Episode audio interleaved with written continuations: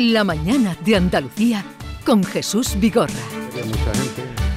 Desde primera hora les anunciaba porque me, causa mucha alegría volver a encontrarme con Luis Carlos Rodríguez León, fiscal de seguridad vial, es el que gestiona todas las fiscalías que en este sentido trabajan en Andalucía, un buen conocedor del asunto, comprometido también con él, puesto que lleva eh, desde el año 2007, desde que se creó esa especialización de seguridad vial y hacía tiempo que no nos veíamos. Luis Carlos, buenos días. Hola, muy buenos días. Pues sí, un placer de nuevo estar con vosotros. Bueno, ¿cómo está usted? Pues muy bien, afortunadamente.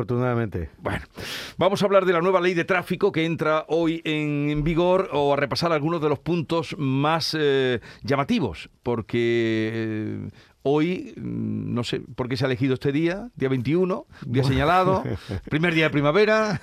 Bien, no, el legislador cuando hizo la, norma, que es del año 2021, de finales del 2021, estableció un plazo de, de, vacatio legis, un plazo de, pensamiento sobre la norma y distintos plazos para que comenzara a, mentalizarse la gente antes de empezar a, tomar medidas eh, más, más drásticas desde el punto de vista administrativo, como son las sanciones. ¿no? Y bueno, eh, ha llegado el día y, aquí estamos. ¿Son las sanciones la única manera de ordenar eh, el tráfico? No. Eh, vamos a ver, desde mi punto de vista puramente personal y desde la posición de la Fiscalía, las sanciones son necesarias, pero lo más importante es la educación. La sanción es imprescindible cuando las personas eh, no se ajustan a las normas, eh, no tienen la formación, la empatía y la, educación necesaria como para cumplirla sin que nadie le tenga que llamar la atención y cuando hay personas que no se adaptan a la norma y estamos conviviendo todos, la única fórmula que nos queda es la sanción. Pero para nosotros es mucho más importante la educación y la prevención que la sanción. La sanción es inevitable, pero ojalá fuera mínima. Mm. El objetivo, cuando se ha, presentado esta ley, es eh, reducir la cifra de fallecidos o de heridos graves en accidentes a un número cercano a cero cuando llegue el año 2050. Efectivamente. Sí, aquí hay dos planes, por así decirlo. Primero está el plan de la comunidad, perdón, de la Comisión Europea en años 2021 a 2030, que eh, prevé que para el 2030 y sobre todo para el 2050, que es la última fecha de este plan, eh, la cifra sea, como bien dices, de cero víctimas si fuera, si eso fuera posible y ojalá se pueda conseguir. Y junto con ese plan, digamos, europeo, existe un plan nacional que ya está, que ya cumplió el, año pasado, el 2011-2020, también para ir reduciendo los, los números que tenemos de víctimas en nuestro territorio. Date cuenta que actualmente tenemos por encima de 1.600 fallecidos al año en España, son decenas de miles las personas heridas, muchas de ellas desgraciadamente eh, tienen después problemas permanentes en, en su vida y para hacernos una idea, en lo que llevamos de año ya mm, superan los 200 fallecidos por accidentes en, por siniestros más que por accidentes en carretera. Por lo tanto, creo que es un problema gravísimo. 200 fallecidos son muchísimos fallecidos.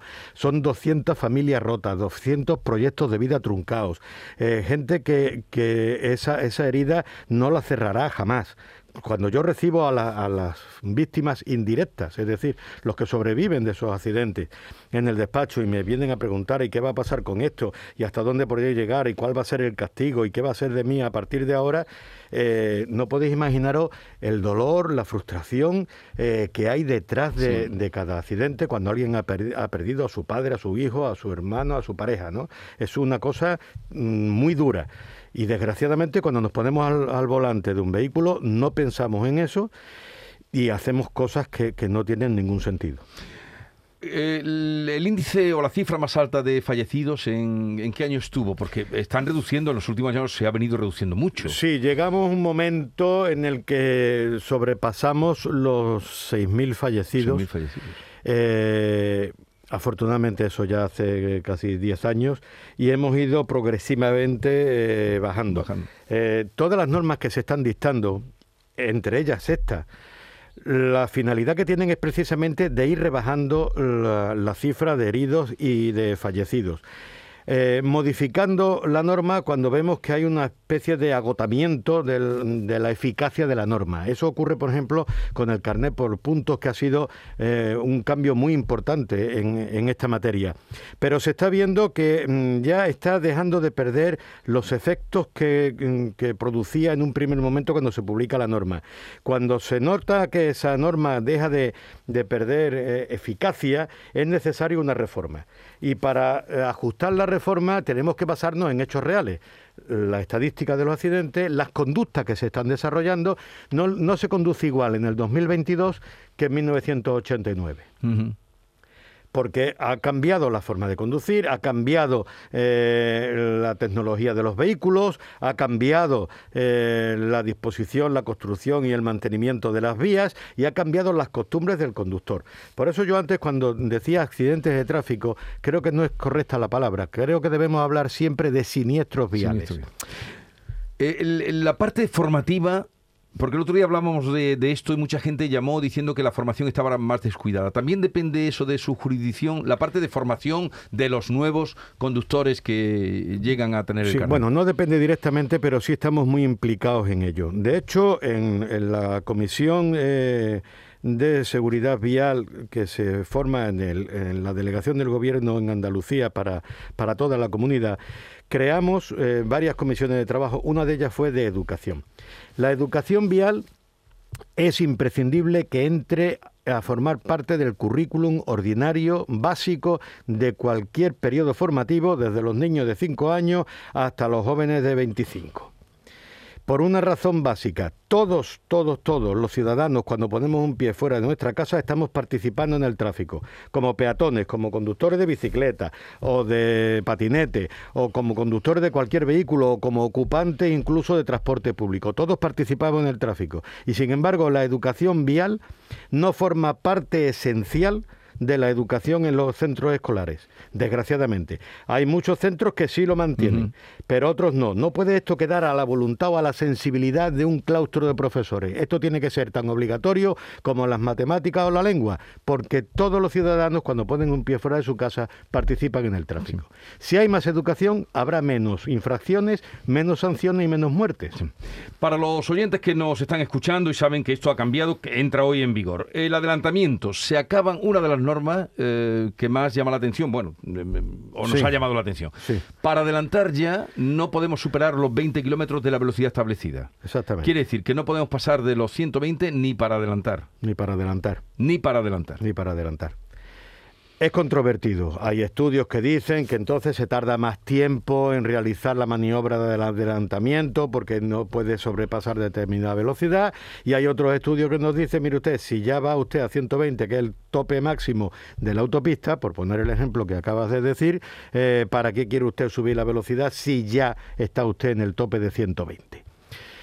Y lo que está absolutamente claro es que a mayor velocidad, más riesgo y más posibilidades de eh, tener un siniestro y de eh, causar lesiones o la muerte de alguna persona, tanto de los contrarios como de los propios que van en el vehículo a esa velocidad. Por lo tanto, lo que hay que hacer es acostumbrarse a circular a una velocidad concreta de seguridad, que son las que se están estableciendo por parte de la DGT con un criterio científico, estudiado, pensado, como ocurre en todos los países civilizados. Y en las carreteras secundarias es 90, en la sí, sí, porque el trazado, la seguridad, etcétera, etcétera, eh, teniendo en cuenta que normalmente son de doble sentido, eh, con, que no tienen las mismas características que una autovía y una autopista y por lo tanto el riesgo se incrementa en las vías secundarias, lógicamente. El uso del móvil se va a penalizar de verdad y ahí eh, llevan ustedes toda la razón y yo creo que cualquier persona sensata que alguna vez habrá visto sobresaltada estará con ustedes. No se puede llevar ni en la mano, aunque no se esté hablando. No, no, porque vamos a ver. El, móvil, eh, primero, si lo llevas en la mano, eh, ya no estás eh, en condiciones de controlar el vehículo correctamente en el momento en que mm, suceda lo más mínimo imprevisto. Y la propia ley de tráfico te dice que el conductor tiene que estar en todo momento en condiciones de manejar el vehículo porque es una herramienta peligrosa. Si tú una de las manos la tienes inútil, eh, ya no estás en condiciones de controlar el vehículo, ya sea porque estés hablando, ya sea porque estés escribiendo un WhatsApp o viendo lo que quiera que sea. No se puede. Sobre todo no tiene ahora mismo ningún sentido cuando todos los coches que están en el mercado ya vienen con un sistema de manos libres. Sí. Y cuando además, si no lo tiene tu coche porque es muy antiguo, en cualquier sitio puedes con- comprar un aparato que utilice manos libres. Pero aún así, cualquier conversación mantenida durante un cierto tiempo eh, en una llamada de teléfono o, o en, en- en un audio o lo que quiera que sea, despista lo suficiente como para que no te des cuenta de, determinadas circunstancias que están ocurriendo a tu alrededor y por lo tanto estás perdiendo la atención en la, en- en la conducción.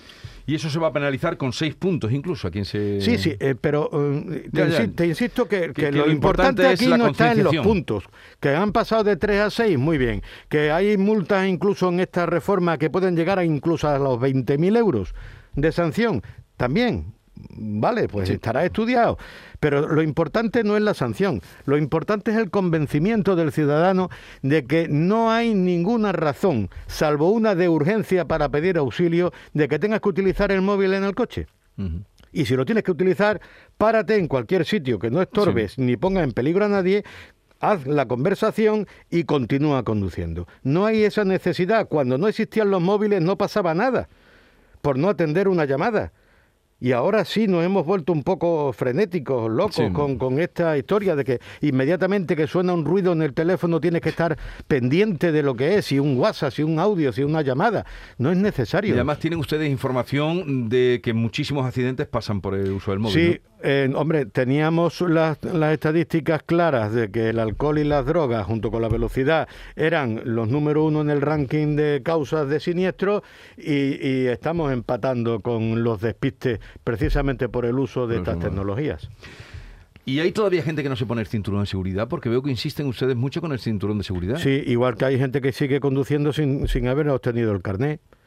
Eh, por eso digo que es un problema de educación.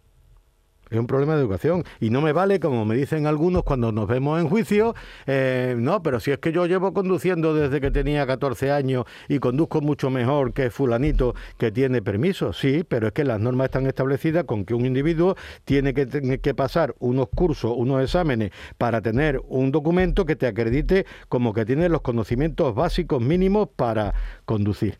A mí no me importa que tú conduzcas fantásticamente, pero no tienes papeles. Es como si me dices, no, mire usted, es que yo entiendo mucho de medicina, no me hace falta pasar por la facultad, yo me puedo poner a operar, porque tengo mucha habilidad con el bisturí. Pues mire usted, no. ¿Cómo van a regular ustedes, que alguna vez hemos hablado de eso, eh, Luis Carlos, eh, el tema de los patinetes y los derivados en la ciudad? ¿Quién Patin- pone orden ahí?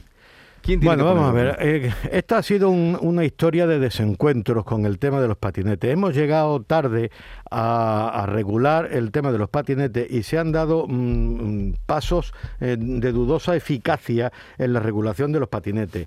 Y entre ellos ha sido el dejar esto, de alguna manera, en manos de los distintos ayuntamientos. Eh, nosotros somos partidarios de una ley única que se aplique en todo el territorio, por una razón. El tráfico es movilidad. Movilidad implica que tú dentro de tu mismo país, y digo el mismo país por no extenderme más allá, con tu vehículo te puedas mm, desplazar a cualquier parte sabiendo que la norma que tienes que cumplir es la misma. No tiene ningún sentido que el Ayuntamiento de Sevilla, por ejemplo, eh, regule las, las normas de utilización de los patinetes, eh, vulgarmente conocidos así, eh, de cómo se circula en la ciudad de Sevilla. Si yo a lo mejor quiero coger el coche, me voy de turismo a Córdoba, meto el patinete en el maletero, cuando llego a Córdoba me pongo a circular y ahora resulta que yo me tengo que estudiar la ordenanza de Córdoba Sí. porque es distinta que la de Sevilla. Ujú. Y estoy hablando no solo dentro de la misma comunidad autónoma, sino dentro del mismo país. Eso no tiene ningún sentido. Tiene que ser una norma única para todos. Y hay una cuestión, una cuestión que es básica. La acera es el reino del peatón. El ciudadano en, en- su, en su pueblo, en su ciudad, en sus calles, tiene que estar libre, tranquilo y seguro para pasear cogido de la mano. No tiene por qué ir en fila india, no tiene por qué estar permanentemente mirando hacia atrás por si viene una bicicleta, un patinete o un artefacto de cualquier tipo circulando por la acera. Es la zona de seguridad. Y por lo tanto, todo, todo, todo vehículo sea de las características que sea, que sirva para desplazamiento de personas y mercancías, tendrá que ir por la vía adecuada. Se ha hecho mm, una mala regulación de esta cuestión. Hemos dicho, vamos a ver, vamos a utilizar, vamos a incrementar el uso de la bicicleta, de los patinetes, de sistemas alternativos para evitar la circulación de vehículos que contaminan, mm. etcétera, etcétera, etcétera. Bien, y entonces, en vez de reducir el espacio de esos vehículos que contaminan y que queremos quitar, le hemos reducido el espacio al peatón. Es que es absurdo, hemos hecho absolutamente lo contrario de lo que era previsible. Usted quiere evitar el tráfico de vehículos de combustión, etcétera, etcétera, acorte los espacios para el uso de esos vehículos. No, mantiene la calzada para esos vehículos y le resta el espacio a los peatones. No tiene ningún sentido. Pero van a conseguir ahora una unificación. Bueno, esta norma pretende una, una, unificación con una salvedad. Dice, los vehículos de movilidad personal no pueden circular por la acera. Reglamentariamente se establecerán excepciones. Es decir, no, no termina en el punto eh, y final, sino que deja una puerta abierta a que haya mm, eh, reglamentaciones.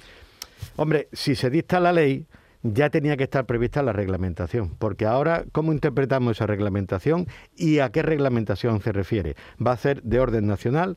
¿Va, a, ser eh, municipal?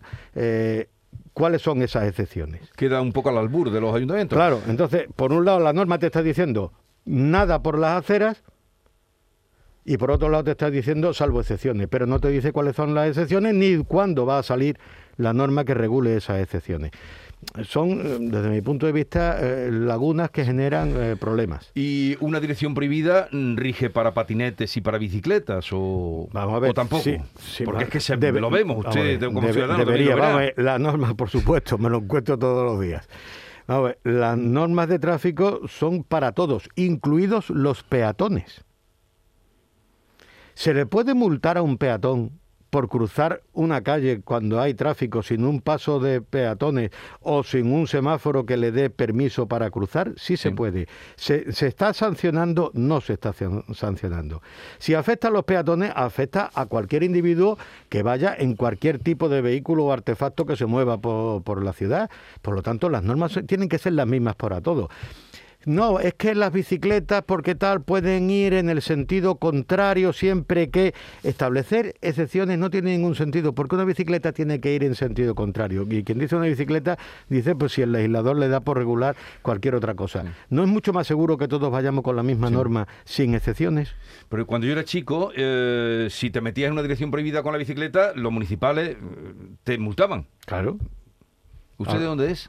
Yo nací en Ceuta, me crié en Huelva y estoy eh, aquí. usted de capital, usted de capital. Pero eso era sagrado en los pueblos como te pillara municipal con la yendo por una y aquí por las ciudades navegan con el patinete como que da derecho a todo y la bicicleta también. Efectivamente. Y con otra salvedad, eh, en la época que tú me comentabas, que es la misma que la mía, aunque yo soy un poco más mayor que tú, eh, las bicicletas tenían matrícula. Sí.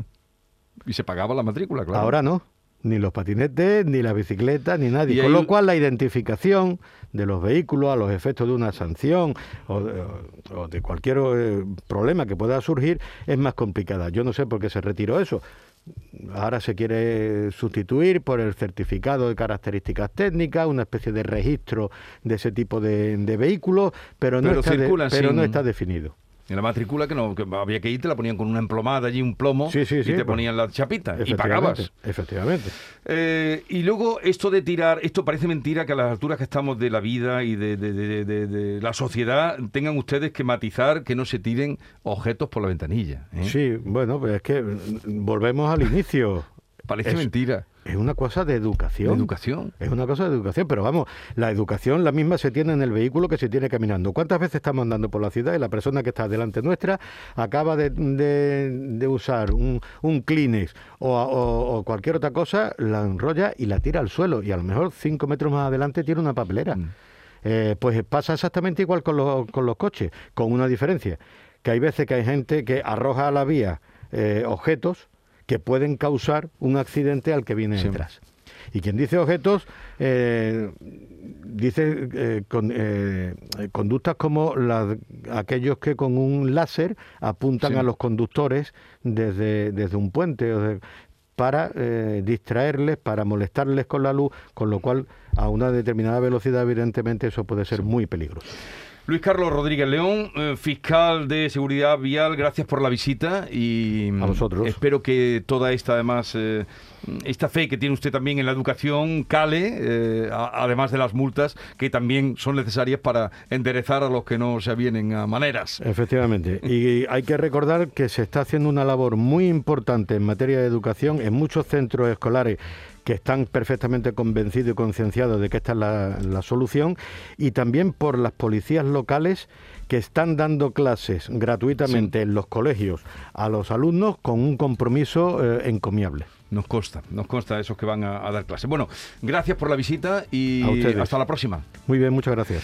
En un momento estamos con el consejero de la presidencia, Elías Bendodo, repasando otros temas de actualidad. Son las 9.38 minutos de la mañana. La mañana de Andalucía.